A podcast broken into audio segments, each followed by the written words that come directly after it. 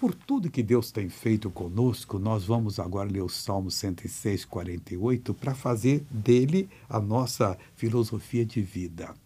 Bendito seja o Senhor, Deus de Israel, de eternidade e eternidade. Podemos dizer, bendito seja o Senhor, Deus e Pai de nosso Senhor e Salvador Jesus Cristo, de eternidade e a, a, a, em eternidade.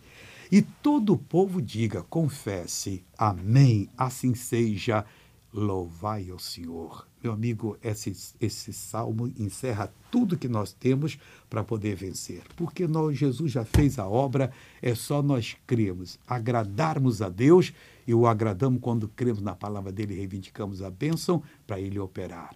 Essa pessoa recebeu a bênção.